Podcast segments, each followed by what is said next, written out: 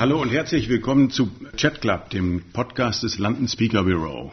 Mein Name ist Roland Festring und ich leite das London Speaker Bureau in Deutschland, Österreich und der Schweiz. Das London Speaker Bureau ist eine der führenden Referentenagenturen weltweit mit insgesamt 20 Büros. In unserem Podcast stellen wir Ihnen unsere Redner in einem persönlichen Gespräch vor. Ich bin wirklich sehr froh, heute Sven Plöger zu treffen. Hallo, Herr Plöger. Ja, hallo, Herr Festring, freut mich. Herr Plöger ist äh, den meisten bekannt als Wetterfrosch in der ARD. ja. Was viele vielleicht nicht wissen, er ist auch passionierter Flieger. Ja, tatsächlich. Was hat Sie zum Segelfliegen gebracht? Wahrscheinlich das Interesse an Meteorologie. Also, als ich drei Jahre jung war, da muss mich mein Vater so die Geschichte mal gefragt haben, was willst du später beruflich mal machen? So eine klassische Frage an einen Dreijährigen, der das ja hinreichend reflektiert. Und da muss ich gesagt haben, ich möchte Vogel werden. Also diese Begeisterung für, für das, was da oben in der Atmosphäre sich tut, die Wolken und alles war immer da. Und da musste ich hin. Und deswegen wollte ich fliegen und habe mit der Segelfliegerei angefangen. Das ist mittlerweile aber auch schon 35 Jahre her. Dann habe ich äh, den Gleitschirmflugschein, also das Gleitschirmflug Brevet in der Schweiz, äh, gemacht, um dann dort mit dem Gleitschirm zu fliegen. Und irgendwann, das war 1998 und 2004 oder 2005, habe ich auch noch einen Motorflugschein mal gemacht, damit man auf den verschiedensten Wegen dahin kommen, wo ich mich immer mit beschäftige. Wie ist das mit dem guten, schlechten Gewissen, wenn Sie fliegen? Weil Segelflug ist das ja relativ unproblematisch und mit dem anderen? Genau, also sagen wir mal, Gleitschirmflug ist noch ein Stück weit unproblematischer. Da ist wirklich nichts. Beim Segelflug muss ich einmal hoch, das heißt, man hat entweder eine Winde, man hat äh, auch äh, F-Schlepp gegebenenfalls. Die Motorfliegerei habe ich wieder eingestellt. Ähm, hat viel Spaß gemacht, mit kleinen ULs zu fliegen, aber das schaffe ich auch zeitlich nicht. Klar, man hat ein gewisses Klimabewusstsein, das gehört für mich dazu. Äh, und ähm, auf segelnde Natur auskostende Weise das zu genießen, damit komme ich gut klar. Ähm, aber sicher, die Motorfliegerei ist natürlich etwas, was äh, spritverbrauchend ist und äh, was Emissionen verursacht. Ich habe meinen Weg auf eine ganz andere Weise gefunden. Es gibt seit 2018 keinen Inlandsflug mehr mit mir. Ich habe 80 Prozent meiner Autokilometer reduziert. Äh, das bedeutet, ich fahre Bahn. Ein manchmal ganz eigenes Erlebnis. Darüber hatten wir auch schon mal gerade im Off gesprochen, wie man so schön sagt. Jetzt sind wir im On, waren wir im Off. Ähm, ich, ich, fahre sehr gern mit der Bahn, auch wenn der Fahrplan äh, im Moment mehr ein Vorschlag ist als ein Fahrplan. Trotzdem, man hat so die ruhigen Phasen. Ich kann da arbeiten, ich kann die Zeit nutzen, ich kann lesen, ich kann rausgucken. Das kann man ja im Allgemeinen als äh, Autofahrer, also da kann man auch nicht mal schlummern als Fahrer, da muss man immer aktiv sein. Ich ähm, habe auch anderes Verhalten geändert. Ich mache viel wirklich mit dem Fahrrad. Ich mache auch viel zu Fuß. Ich habe versucht, mein Leben etwas zu entschleunigen. Jetzt habe ich seit zwei Tagen ein E-Auto. Auch da fühle ich mich ganz wohl. Also am Ende mh, ist der Fliegereianteil, um mal das Segelflugzeug in die Höhe zu schleppen, so niedrig, dass ich sage, ich halte es aus. Jetzt muss ich aber nachbohren, weil Sie Bitte. haben ja neben der Segelfliegerei, sicherlich ökologisch sehr wertvoll, außer der Winde, äh, haben Sie noch andere Hobbys? Skifahren, Tauchen. Ja. Ähm, also ich will Ihnen kein schlechtes Gewissen machen, aber die Frage stellen sich ja viele. Wie gehe ich eigentlich mit meinen Hobbys um, wenn ich einerseits dahin fliegen muss und eigentlich möchte, finde ich Fliegen gar nicht mehr so zeitgemäß? Wie ist das für Sie? Also sagen wir mal so, am Ende muss man gucken, wo sind die eigenen Emissionen in etwa.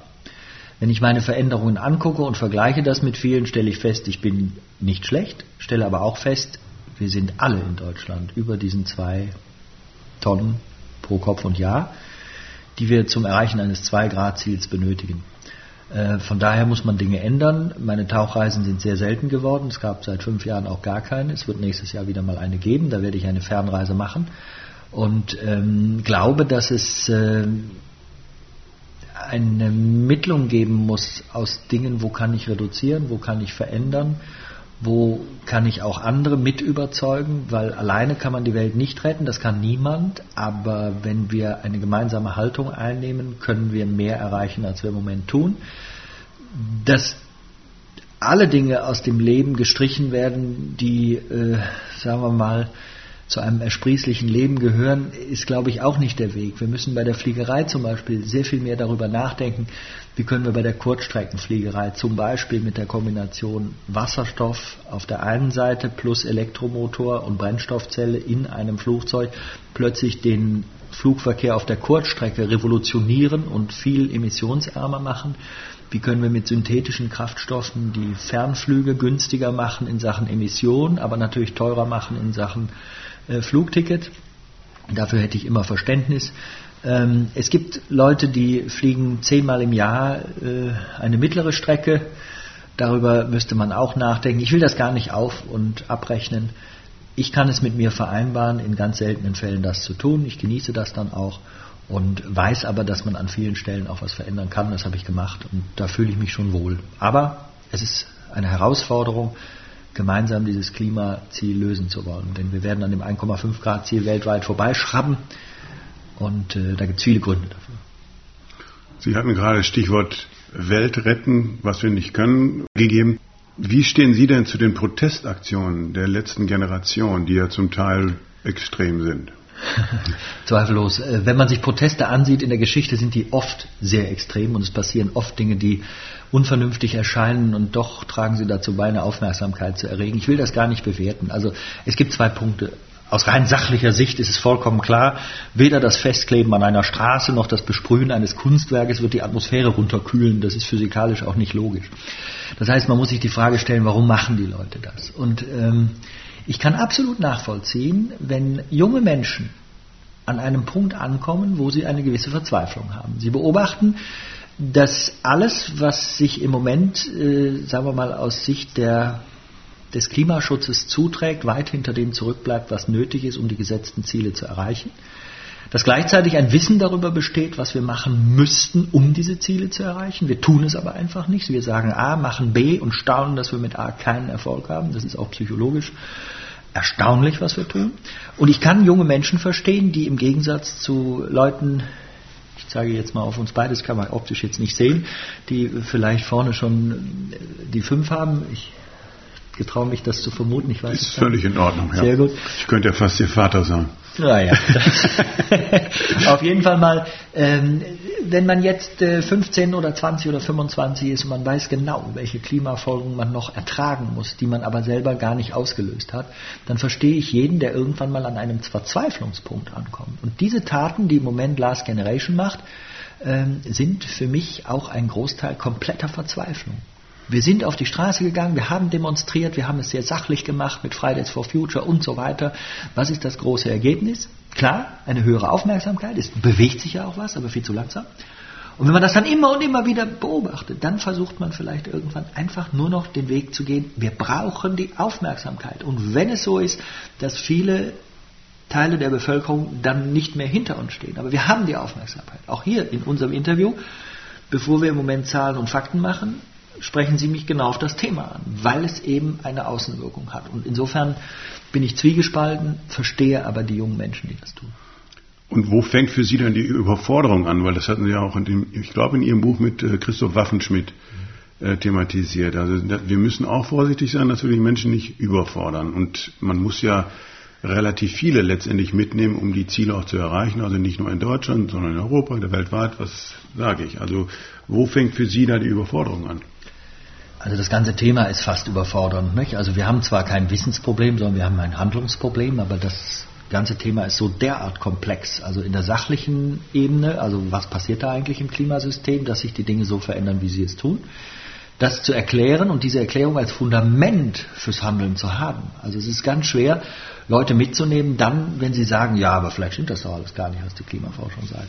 Das können wir heute ausschließen, weil vor 30, 40 Jahren wurde uns sehr genau gesagt, was wir heute erwarten. Und heute passieren genau diese Dinge und lassen diesen Klimawandel haptisch werden. Deswegen fühlen wir das, deswegen haben wir Sorgen und deswegen wollen wir Dinge verändern. Es gibt natürlich immer Kräfte, die dazu nicht bereit sind, die da äh, für sich auch, sagen wir mal, kognitiv konsonant werden, indem sie für sich erklären, warum das alles falsch ist, was die Klimaforschung sagt. Das gelingt besonders denen gut, die wenig Ahnung von Physik haben. Die zimmern sich da ihre Welt zusammen. Der Anteil dieser Leute ist aber gering. Ich habe heute mit einer Psychologin gesprochen bei einer Veranstaltung, die sagte, das sind etwa 6 Prozent. Und ähm, klar, ich möchte alle gerne mitnehmen, aber wer partout nicht will, ist meinetwegen dann auch mal irgendwann raus. Aber wenn man eine große Mehrheit von Leuten hat, die sich bereit sind, mit dem Thema auseinanderzusetzen, dann müssen wir Ideen bringen. Ich glaube, wir haben Jahre damit zugebracht, ähm, zu sagen, wie unglaublich schwer das ist. Und dann steht ein unglaubliches Brett vor uns, ein Riesenberg, den auf einmal zu erschlagen wir uns nicht mehr imstande sehen. Wenn wir das aber zerlegen in kleinere Bereiche, dann ist es tatsächlich so, dass eine Machbarkeit entsteht. Das heißt, für mich gehört zu einer Haltung diesem Thema gegenüber. Also wir brauchen eine Haltung im Kopf. Wenn wir einfach sagen, das ist uns doch eigentlich egal, dann wird man kein Ergebnis erzielen. Wir brauchen eine Haltung im Kopf. Und wenn wir die im Kopf haben, die Probleme in kleine Teile zu zerlegen und dann etwas machen, was ich ähm, das fällt mir auch schwer, weil ich würde mir immer wünschen, dass eine kollektive Einsicht durch die Menschheit geht, die dann sagt, ab morgen machen wir alles richtig. Wenn ich das so sage, muss ich selber schmunzeln, Sie auch und alle, die uns zuhören, werden es auch tun, werden sagen, ja, das zu erwarten ist naiv und genau das ist es auch. Vor diesem Hintergrund, wenn wir 10% Idealisten haben, die ihr Leben verändern, weil sie sagen, das kann so nicht weitergehen, und 90% sagen entweder, ja, ich warte mal ab oder ja, ist mir doch ganz egal, dann werden wir ja kein Ergebnis erzielen. Also braucht man aus meiner Sicht ein Jahrhundertgeschäft. Das klingt nicht gut. Das Wort Geschäft hat einen negativen Beigeschmack.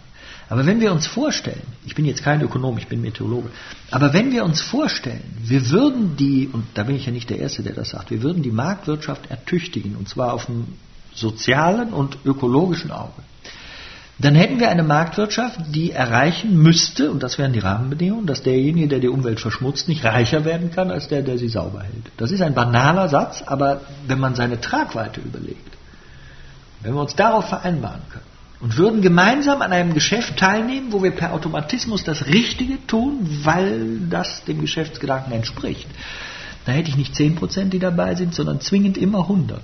Und dann kann ich natürlich mehr erreichen. Das heißt, es gibt Stellschrauben, die aus moralischer Sicht vielleicht gar nicht so übermäßig beeindrucken, die aber Leute mitnehmen. Und diese Erklärungen und dann trotzdem immer wieder die Energie reinstecken, es ist eine Haltungsfrage.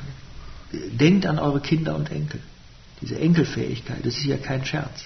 Niemand sagt, der Kinder hat zu seinen Kindern, dir soll später mal schlechter gehen als mir. Also man hat sich mal gestritten, gerade kurz. Sonst sagt man besser oder gleich gut.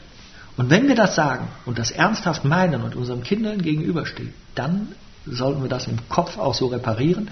Und dann ist man nicht mehr so häufig unterwegs und macht das Gegenteil von dem. Weil wir wissen ja alle, letzter Satz, wir wissen ja alle, äh, wo wir unsere Fehler machen. Also das ist ja nicht unbekannt. Und dann an der Stelle kurz den Schweinehund überwinden und sagen, ja okay, dann muss ich jetzt da was anderes machen. Das ist der zentrale Punkt. Wie, also ich hatte es vorhin schon angedeutet, Sie sind ja wahrscheinlich Deutschlands bekanntester Wetterfrosch, sage ich einfach nochmal. Äh, also zumindest das Gesicht der deutschen Wettervorhersage. Wie können Sie, abgesehen von dem, was Sie jetzt schon erklärt haben, also an Überzeugung, aber wie können Sie und setzen Sie Ihre Prominenz auch ein in der Sache Klimaschutz, und äh, Aufklärung, was Klimawandel angeht? Also das ist mittlerweile mein, sagen wir mal, für mich persönlich wichtigster Teil. Ich möchte sagen Herzensangelegenheit, weil ich merke, dass wir dieses komplexe, schwierige Thema wirklich noch stärker übersetzen müssen. Also übersetzen von Wissenschaft, und zwar Naturwissenschaft, Physik, Mathematik in Sprache für alle. Ähm, denn der Anteil an Halbwissen oder Wissensdurcheinander, also den kann ich leicht rausfinden, wenn ich durch eine Fußgängerzone gehe oder im Bekanntenkreis mal irgendwelche äh, Fragen stelle, äh, wo man denkt, da muss ja eine einfache, klare Antwort geben. Da kommt ein Durcheinander raus, woraus ich spüre, mit diesem Durcheinander als Fundament ist man vielleicht auch nicht hinreichend gefestigt. Ne? Man kann mit ganz einfachen Sätzen Leute ganz durcheinander bringen und verunsichern. Und das tun ja auch einige Kräfte dann äh, fleißig. Und ich glaube, wir müssen dieses Fundament des Wissens verbessern. Und das ist etwas, wo ich glaube, dass ich etwas beitragen kann. Für mich ist immer ganz wichtig, wenn ich Vorträge halte, das mache ich gerne und, äh, und auch gar nicht so selten, äh, ist immer, wie, wie verteile ich das? Also wie viel Faktenwissen, das ist natürlich das Zentrum, aber ich brauche eine Geschichte.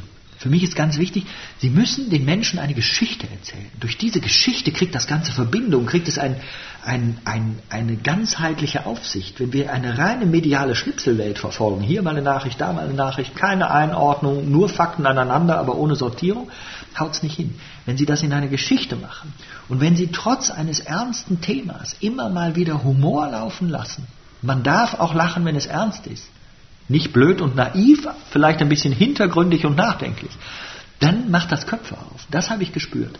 Und die Gespräche danach zeigen mir, also nach den Vorträgen, zeigen mir, dass äh, sehr viel bewegt wird, wenn ich auf diese Art erzähle. Und äh, das gibt mir wieder das Feedback, ist ja eine ständige Wechselwirkung, Publikum, meine Wenigkeit, wir, wir, gucken uns die ganze Zeit an und daraus entsteht das erst in dem Moment. Ich habe keinen grünen Tischvortrag irgendwie, das weiß ich gar nicht, wie das geht, sondern es ist eine ständige Wechselwirkung. Und dadurch Menschen zu erreichen, das ist für mich der relevanteste Teil. Der, der Wetterteil, ich mache immer noch gerne Wetterfrosch sein, ich habe ja mal das studiert, ich bin ja Diplom-Meteorologe, ist auch wichtig, weil Meteorologe ist ungeschützt. Wenn Sie sagen, Sie sind Meteorologe, dann sind Sie es auch. So wie Journalist? So ist es, genau gleich. Und Diplom-Meteorologe, da, das kann man machen, wenn man das äh, studiert hat. Und das ist für mich immer noch toll, das zu machen. Aber mein relevanter Herzensteil ist mittlerweile längst das Klima. So, jetzt gehen Sie durch die Fußgängerzone und die Leute erkennen Sie und dann sagen die Ihnen, Quatsch. Klimawandel ist dummes Zeug. Und Sie merken so richtig, da sind drei, vier, fünf Leute. Wie sehr bringt Sie das auf die Palme und wie gehen Sie damit um? man bekommt ein dickeres Fell. Also erstens kann ich Ihnen sagen, dass das eigentlich gar nicht passiert. Also das ist, glaube ich, die wichtigste Info. Ich merke an allen Hallen, wo ich bin und unterwegs bin und Vorträge halten, wir hatten jetzt bisschen Corona-Dämpfung kurz, wo wir das gar nicht durften, aber alle Veranstaltungen können wir zwei bis dreimal die Karten verkaufen. Und das erzähle ich nicht, um zu sagen, dass ich ein toller Redner bin. Entschuldigung, die kommen aber, ja, Sie sollen das ja erzählen, dass Sie ein toller Redner sind, das sitzen wir hier. Ja, so. Der Werbeblock ist ja nicht Ja, den verboten. wollte ich aber. Ich wollte vielmehr deutlich machen, dass wenn die Leute, die ja wissen durch das Fernsehen, welche Haltung ich habe, wenn die da zahlreich kommen, dann können die nicht alle die Haltung haben. Nochmal, die Psychologin sagte mir, wir sprechen von 6% Klimaforschungsleugner. Äh, das ist ein geringer Anteil. Ich habe jahrelang die Diskussion Bereitschaft, also ich hatte eine Bereitschaft, diese Diskussion zu verfolgen, auch mit den Leuten in den Austausch zu gehen, habe längst gesehen, es geht hier nicht um die Sache, es geht um eine Emotion, um ein, ein, eine, eine Weltanschauung, die sich hier hinter verbirgt, die die Leute dazu bringt, diese Dinge so zu sagen, wie sie die sagen. Das kann man sehr provokativ, sehr einfach, sehr falsch machen. Und wenn das auf eine Gesellschaft stößt, die wenig physikalische Ahnung hat, dann kann das auch fruchtbar sein. Zumal es immer auch unterstützt, dass wir behäbig sein können und nichts verändern müssen. Nicht? Also so eine Grundhaltung, Klimaforschung ist falsch. Nochmal, wenn jetzt eintritt, was vor 30, 40 Jahren gesagt wurde, dann kann das so falsch nicht sein. Aber dann hat das immer eine Zielsetzung, die nie eine sachliche Zielsetzung ist. Und weil ich das nach zehn Jahren Diskussion gelernt habe, lasse ich das einfach bleiben. Ich lasse mich davon nicht mehr, äh, nicht mehr reinlegen. Wer das möchte und kritisch ist, das darf, jeder soll kritisch sein, aber keinen Unsinn reden.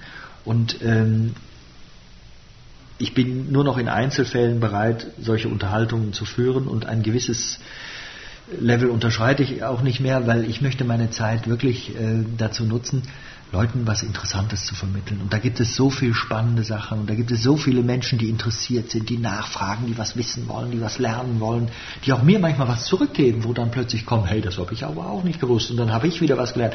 Das ist viel spannender als irgendwelche mit, mit einem sturen Weltbild, was ich durch nichts und wieder nichts verändern kann. Das ist aufreiben. Äh, ich habe mal für mich beschlossen, dass ich nicht möchte, dass noch irgendjemand mit Unsinn mir Zeit klaut, weil die klauen mir die Zeit, mehr tun die nicht. Also das leitet ja schon super über zu dem, zu dem letzten Punkt quasi. Sven Plöger kommt aus dem Rheinland, möglicherweise rheinische Frohnatur. Äh, wir sitzen jetzt hier schon seit über einer Stunde, auch wenn wir noch nicht so lange reden. Aber äh, also ist ein ausgeglichener Mensch, hat wirklich immer gute Laune. Stimmt das wirklich?